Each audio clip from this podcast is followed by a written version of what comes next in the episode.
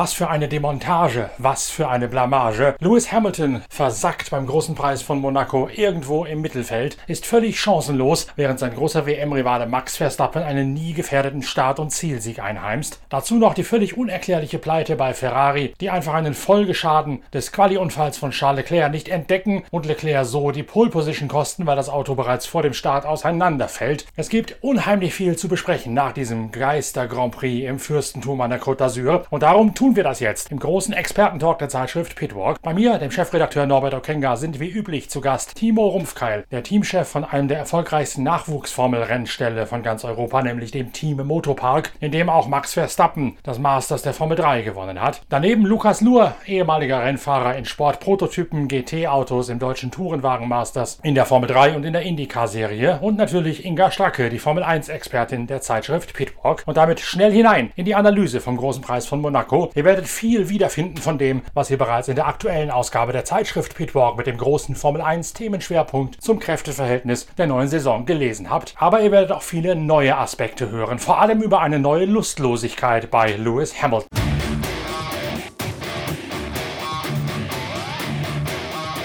Bevor wir uns mit Monaco beschäftigen, haben wir eine traurige Nachricht zu vermelden. Max Mosley ist gestorben, der ehemalige FIA-Präsident und Mitstreiter an der Seite von Bernie Ecclestone, als es damals in den späten 70ern, frühen 80ern war, es in den riesigen Streit zwischen FISA und Boca um die Macht in der Formel 1 gegangen ist. Max Mosley ist 81 Jahre alt geworden, am Sonntag in England verstorben. Und äh, er war, Inga, wir haben das selbst erlebt, ein Vorkämpfer in Sachen Sicherheit dessen Verdienste für den Motorsport man, glaube ich, gerade nach Imola 94 mit Ratzenberger und Senna nicht hoch genug würdigen kann. Absolut, auf jeden Fall. Und ich denke, das sollte über allem anderen stehen. Ich war jetzt äh, tatsächlich für die BBC auf Sendung und da wird natürlich viel über auch seine Vergangenheit geredet und über das Misstrauensvotum und verschiedene andere Sachen. Ich denke, das sollte man alles beiseite schieben, denn tatsächlich war er ein starker Kämpfer für die Sicherheit.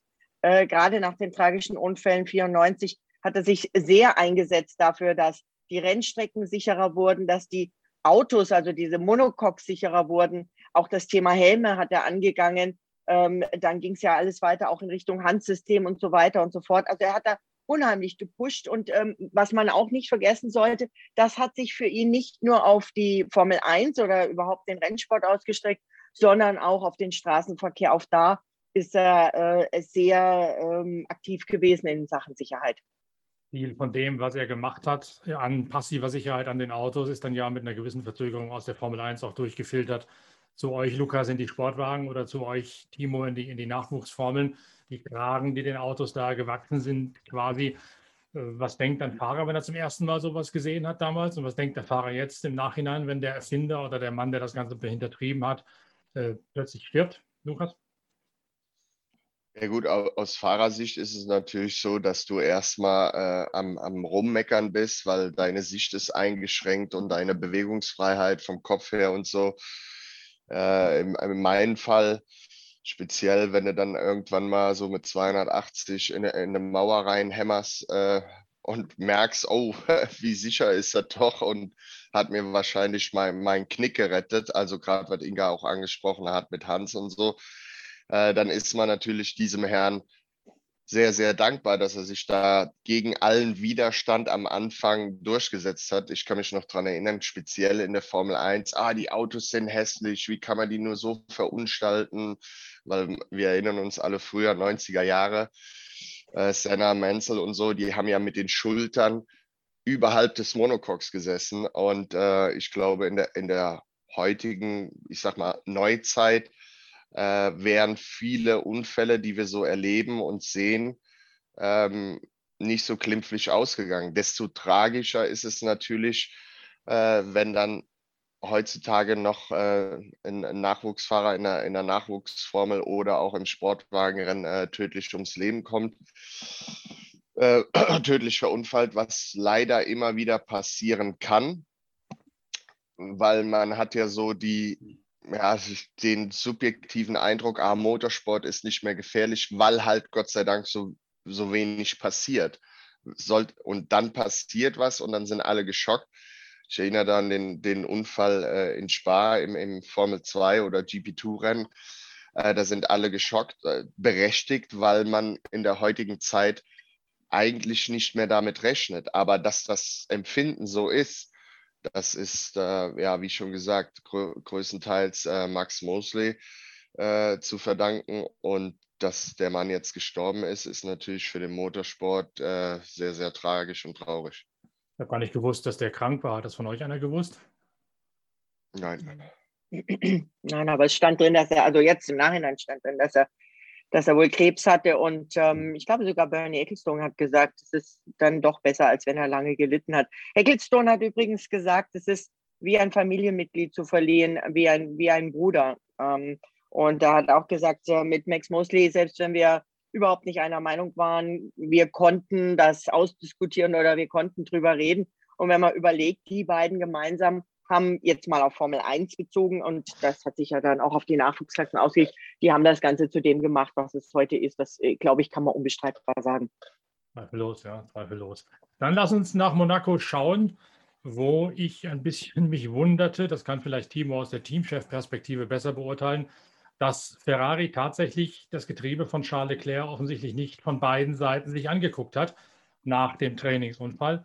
Also Leclerc ist im Training mit der rechten Seite in die Leitplanken. Das Getriebe hat einen Knacks wegbekommen. Sie haben die rechte Seite sich angeguckt, haben gesehen, das ist alles soweit heile, wir müssen das Getriebe nicht tauschen und haben dann aber offenbar nicht von 12 bis Mittag gedacht und gedacht, dass sich der Schlag von der rechten Seite durch die Antriebswelle, durchs Differential auch auf die linke Seite des Autos fortsetzen kann und sodass dann prompt die Antriebswelle auf der linken Seite abgeschert ist, bevor Charles Leclerc überhaupt seine Pole Position hat einnehmen können. Wie kann denn sowas passieren? Also das darf, glaube ich, ganz klar gar nicht passieren, ja. Ähm, obwohl ich gar nicht so sicher bin, welchen, ob wir da die ganze Wahrheit bekommen haben. Ich meine, die haben natürlich sicherlich die Versuchung gehabt, auch wenn sie vorher gesagt haben, dass sie da keine, keine Risiken eingehen und und und. So eine Monaco-Pol äh, und, sag mal, eine sehr große Möglichkeit auf den Sieg, die gibst du natürlich so leicht nicht daher. Also wenn du jetzt irgendwie ein Monster oder sowas gewesen wärst, hättest du sicherlich ähm, aus Prävention einfach das Getriebe gewechselt, weil du einfach eine, eine vernünftige Überholmöglichkeit auf der Strecke hast. Ähm, also da bin ich mir gar nicht sicher, ob das wirklich so die Realität war, was die dort verkündet haben und ob die nicht vielleicht doch einfach ein Risiko eingegangen sind ähm, und da irgendwas kaputt gegangen ist, was sie vielleicht, äh, vielleicht als Risikofaktor vorher eingeschätzt haben. Weil eigentlich kann man sich das auch bei der Ferrari äh, gar nicht so richtig vorstellen, dass die jetzt wirklich äh, so einen lapidaren Schaden dort übersehen haben. Ich glaube, da, da ist wahrscheinlich so ein bisschen, bisschen äh, ja, Marketing äh, mit drin, was dort als, als, als äh, Problem präsentiert wurde. Ich kann es mir persönlich nicht vorstellen. Sobald Leclerc dann nicht auf seinem Startplatz äh, aufgetaucht ist, war für Max Verstappen offensichtlich völlig klar, jetzt ist das Rennen meins, außer ich werde auf der weniger haftkraftstarken Seite noch beim Start aufgeschlupft. Und deswegen hat er sich gleich einmal in einen Winkel gestellt, dass er notfalls auch direkt vor Valtteri Bottas hätte einscheren können, wenn Bottas aus der zweiten Startreihe auf der saubereren, klebrigeren Spur besser losgefahren wäre. Lukas. Ja, ähm, richtig. Er stand natürlich auf der, auf der schmutzigen Seite, wobei das in Monaco nicht unbedingt so zum Tragen kommt wie auf normalen Strecken. Ähm, aber ja, wie gesagt, er hat sich direkt so positioniert und äh, hat dann den Start äh, klar für sich entschieden. Und äh, von da an war das sein Rennen zum Verlieren. Also es konnte eigentlich kein anderer gewinnen. Und äh, Bottas war ja schon erstaunlich, dass er im Qualifying, also er hätte ja tatsächlich ein, einen, eine Chance oder eine große Chance auf die Pole gehabt auf eine Runde ging sein Auto gut. Er konnte das besser umsetzen. Toto hat auch gesagt, der Luis, der ist das ganze Wochenende nicht so richtig in die Gänge gekommen. Er hat irgendwie kein Vertrauen, hat immer beim Anbremsen äh, ein, ein tanzendes Heck und hat sich darüber beschwert und kommt damit nicht so richtig klar. Ja, und dann äh, ist er natürlich, ist, ist Bottas im Rennen auch hinten runtergefahren, wobei die Strategie von Mercedes auch nicht unbedingt die beste war in Monaco jetzt. Also sowohl bei Bottas als auch bei Lewis. Also die haben da irgendwie sich was ausgerechnet, was letztendlich gar nicht aufging. Aber sie haben sich ja offensichtlich, auch äh, in Schadensbegrenzung versucht und dabei vergaloppiert, als sie davon ausgingen, dass Verstappen früher reinkommt, als der eigentlich reingekommen ist. Denn das war ja irgendwie deren Richtschnur zu sagen, wenn der Verstappen reinkommt, bleiben wir drei, vier Runden mindestens länger draußen als alle anderen, die sich dann an Verstappen orientieren und versuchen mit diesem sogenannten Overcut irgendwas noch zu retten für Lewis Hamilton, was aber ja dann auch in die Binsen gegangen ist. Entschuldigung, ich hatte gerade ein technisches Problem hier. Ich habe nichts gehört. Kannst du die Frage nochmal wiederholen, bitte? Ich hatte festgestellt, dass Mercedes sich vergaloppiert hat bei der Strategie, weil sie versucht haben, sich an Verstappen auszurichten und dann für fünf, sechs Runden länger draußen zu bleiben als Verstappen. Und dass Verstappen so lange draußen bleibt bis zur 30. oder 29. Runde, das hat dann die Strategie von Mercedes offensichtlich auf den falschen Fuß erwischt. Ja, Overcut, Undercut, hier war es der Overcut und ähm, Lewis Hamilton hat geschimpft wie ein Rohrspatz im Funk. Der hat die fast das, also ich weiß nicht, nonstop jede Runde und gerade in Monaco stelle ich mir das ja wirklich schwer vor. Da muss ich ja eh so un, un, extrem konzentrieren. Der hat gefunkt und gefunkt und war gar nicht happy. Aber ähm, ich meine, letztendlich das Fazit von Mercedes ist wahrscheinlich ein Wochenende zum Abhaken und Vergessen. Toto Wolf hat nach dem Rennen ganz klar gesagt, wir haben Louis nicht das Auto hingestellt, was er gebraucht hätte.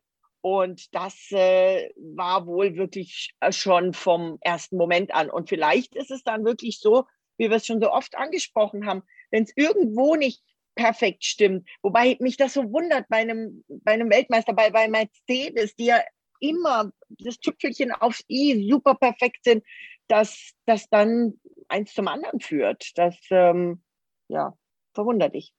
Es scheint ja schon so gekommen zu sein, dass es am Freitag oder am Donnerstag ist es ja in Monaco schon die ersten Zerwürfnisse bei Mercedes gegeben hat, weil Hamilton gesagt hat, Timo, das wirst du vielleicht beurteilen können mit deinem technischen Wissen von, von Aufhängungen und so weiter, weil Hamilton gesagt hat, lass uns das Auto aggressiver abstimmen, damit die Reifen schneller auf Temperatur kommen, vor allem die Hinterreifen, dass wir mehr Traktion haben. Und die Ingenieure haben gesagt, das können wir zwar machen, dann allerdings werden die Hinterreifen relativ schnell abbauen, sprich es wird immer mehr Gummi abgeraspelt werden und du hast über einen Turn hinweg letztlich zu wenig Gummiauflagefläche, die immer weniger wird, sodass dann auch die Hitze im Reifen schneller wieder rausgeht. Und dann hast du zwar einen Effekt, der dich für ein, zwei Runden hilft, aber im Nachhinein äh, betrachtet musst du sagen, über den Turn hinweg baut dir der Reifen ab, geht dir der Reifen in den Keller.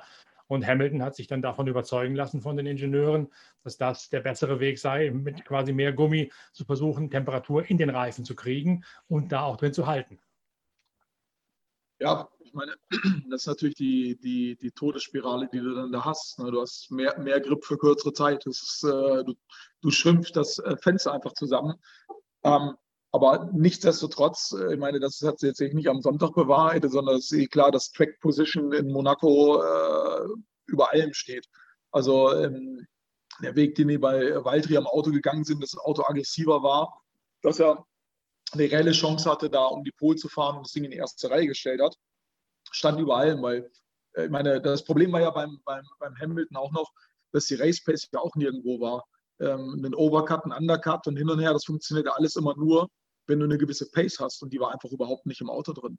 Und äh, dann kam halt dazu, dass die ähm, Mercedes im Endeffekt durch den verkorksten Boxenstopp von Valtteri auch gar keine Chance hatte, den Max weiter unter, unter ähm, Druck zu setzen, weil ein Undercut, Overcut wäre ja nur gegangen und sie hätten ihn zwingen können, eher zu kommen, als sie wollten.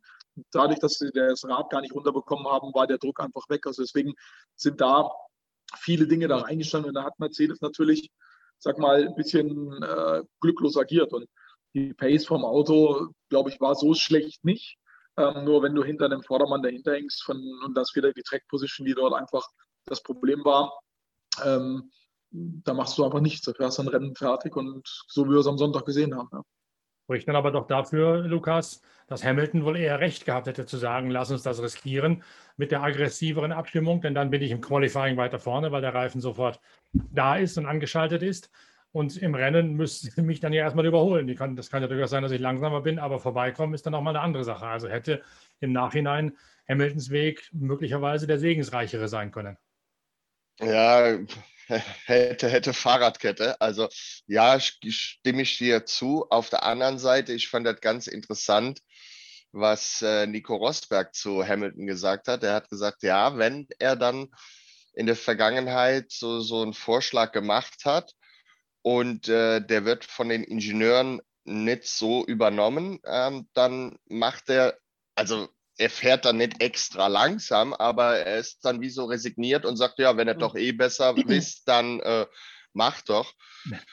Und äh, das hat man irgendwie übers ganze Wochenende so in, in der, ich sag mal, in der Autosprache vom Hamilton gesehen. Da waren überall, da war viel Platz gegenüber die Leitplanken und der, das war nicht den Hamilton, den wir sonst kennen, wo er sagt, okay, jetzt ist Hammer Time, jetzt geht es hier richtig zur Sache, sondern der ist da so rumgekrust, sage ich jetzt mal, und äh, hat äh, so ein bisschen ja, resigniert. Und der Nico hat gesagt, also was seine Stärke ist, dass wenn es einigermaßen läuft, dass er dann nochmal extra was rausholt und rausholt. Auf der anderen Seite ist es so, wenn es nicht so läuft, dass er dann schnell resigniert und wie so ein kleines, murziges Kind dann einmal mit dem Fuß stampft und sagt, ja, dann mach doch. Fand ich sehr interessant. Das hat irgendwie so zu der ganzen äh, Performance gepasst. Aber ich habe eine Frage an Timo. Es kann ja immer was passieren. Aber bei so einem Multimillionen-Dollar-Unternehmen wie Mercedes. Wie kann das denn bitte schön sein, dass die Radmutter, die muss ja irgendwie vom Mechaniker verkeilt worden sein, kalt. Und dann wissen wir ja alle, dann kommt die Hitze da rein, dann werden die ja noch fester. Aber wie kann das bei so einer Formel-1-Truppe passieren, dass die dann diese scheiß Radmutter dann nicht mehr rauskriegen? Das, ist ja immer noch dran. Ja. Die ist immer noch dran müssen die, müssen die komplette Radaufhängung abflexen? Oder? Die müssen das tatsächlich, die haben, ich, ich habe gehört, dass sie es wohl im Werk abflexen, ab was auch immer müssen. Also äh, die ist immer noch dran. Ja, das Problem ist, die, die ganzen Radmuttern, die, die sind ja nicht nur gemacht, um das Rad zu halten, sondern das ist ja alles maximal optimiert, damit es auch schnell äh, rauf und runter geht. Und da sind schon gewisse Dinge am Limit. Und das Problem ist bei äh, die alte Radmutter, die Verzahnung von der Radmutter zur, zum Schrauber, die sind extrem lang. Und äh, die haben einfach, äh, soll angeblich ein bisschen eher angehalten haben, hat er schräg angesetzt und hat die komplette Verzahnung für die Radmutter rund gefressen. Das heißt, es war einfach eine runde Mutter da.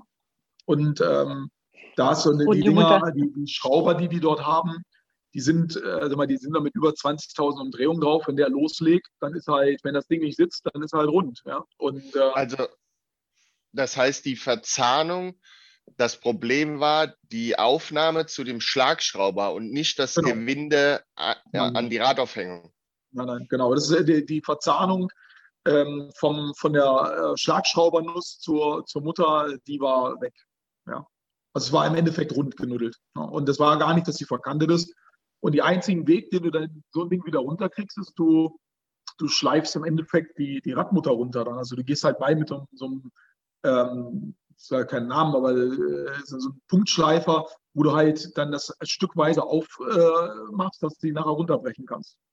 Und dann ist alles mehr oder minder intakt. Also das Gewinn ist natürlich im Arsch, aber das dauert alles viel zu lange. Also konnten wir im Rennen konnten es gar nicht machen und das haben die sich vor Ort auch gar nicht angetan, weil es auch eine Riesensauerei ist. Deswegen werden die es halt im Werk runterbrennen. Also wenn kein obligatorischer Reifenwechsel wäre, dann hätte Walter Bottas ja dann einfach, ähm, hätte man ihm die alten wieder drauf gemacht, dann hätte er wenigstens weiterfahren können, oder? Oder ist das zu gefährlich, wenn die so festhängt, dass da noch was passieren kann?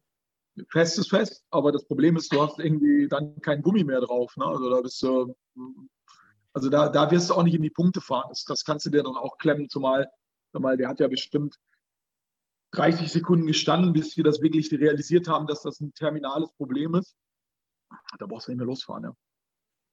Was ich noch interessant fand, an der Spitze, wo Max Verstappen ja das Ding locker weggefahren hat, weggenudelt hat, einfach, gab es da mal irgendwann eine Statistik, die auftauchte bei Kollegen, die gesagt hat, Verstappen ist um zweieinhalb Sekunden pro Runde langsamer gefahren, als er theoretisch gekonnt hätte, um seine Reifen zu schonen und um den ganzen Flug hinter sich damit auch auszuhalten. Und allein deswegen hat er schon sämtliche Strategien durchkreuzt, weil er zwar immer noch deutlich schneller war als alle anderen, aber eben um zweieinhalb Sekunden langsamer als theoretisch möglich. Und er hätte jederzeit zulegen können, wenn denn von irgendwoher eine Gefahr gekommen wäre. Man hat irgendwann mal eine Richtschnur geguckt, als Vettel auf Platz 7 war, hat man gesagt, so, wenn das ist das, das Maximale, was er, was er sich äh, einfangen darf, dass Vettel da rankommen kann, dann wird es kritisch über die Boxenstops hinweg. Und äh, letztlich war es einfach vollkommen wohl. Der hat einfach nur an der Spitze sein Ding gefahren und ist nie in irgendeiner Form gefährdet gewesen, offensichtlich.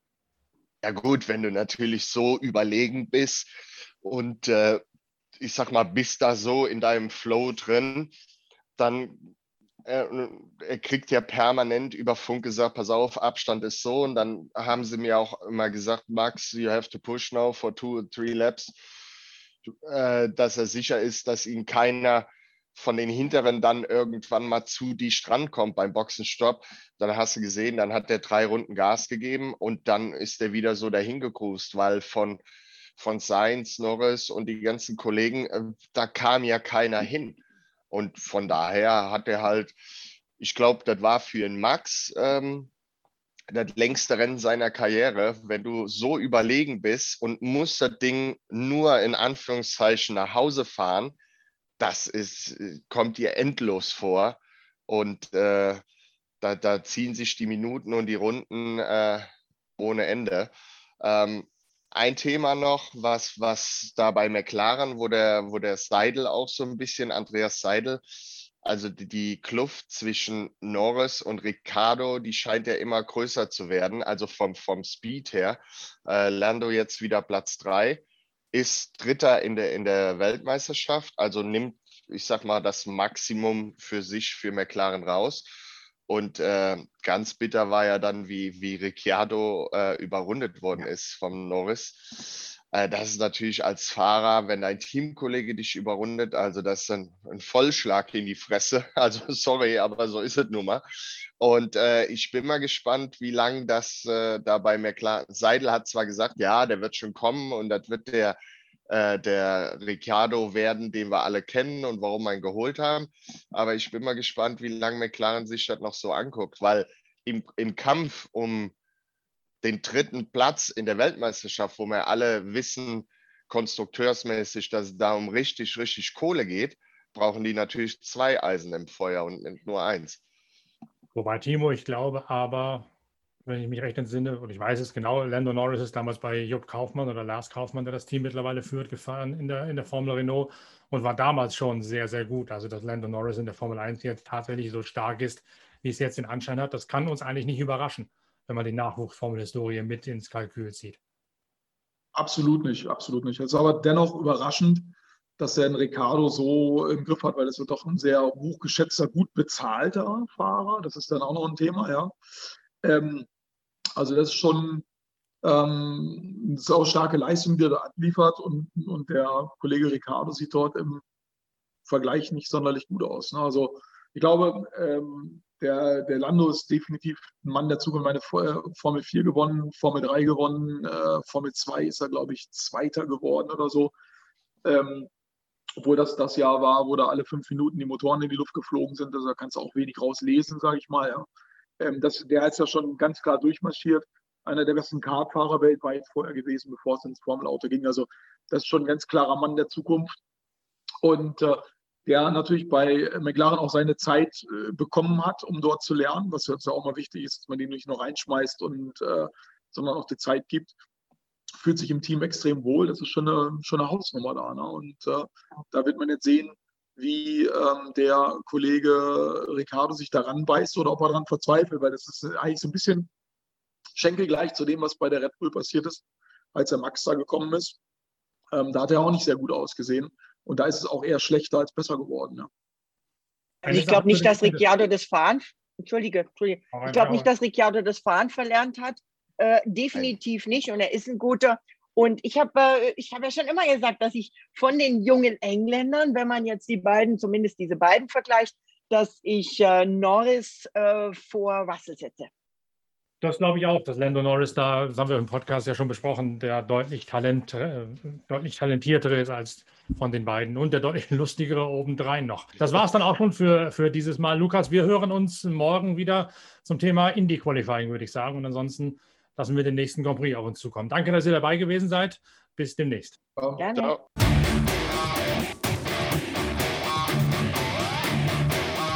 Uns soll's recht sein, je mehr Spannung, desto besser. Das gilt natürlich für die nächsten großen Preise der Formel 1. Das gilt aber auch für die IndyCar-Saison bzw. das Indy 500, den unumschränkten Höhepunkt vom amerikanischen Pendant zur Formel 1. Das Indy 500 hat mit dem Qualifying am Monaco-Wochenende begonnen und wir werden uns in der Pitwalk Collection sowohl auf Pitwalk TV als auch in Pitcast weiter damit beschäftigen, wie die Qualifikation zu diesem aufregenden Highspeed-Spektakel in den USA gelaufen ist. Ihr könnt euch schon ganz bald auf neue Podcasts und auf neue Videos von Pitwalk TV freuen. In der Zwischenzeit genießt weiterhin die aktuelle Ausgabe Heft Nummer 60 von Pitwalk, Deutschlands größter Motorsportzeitschrift. Danke, dass ihr dabei gewesen seid. Bis bald, euer Norbert Okenga.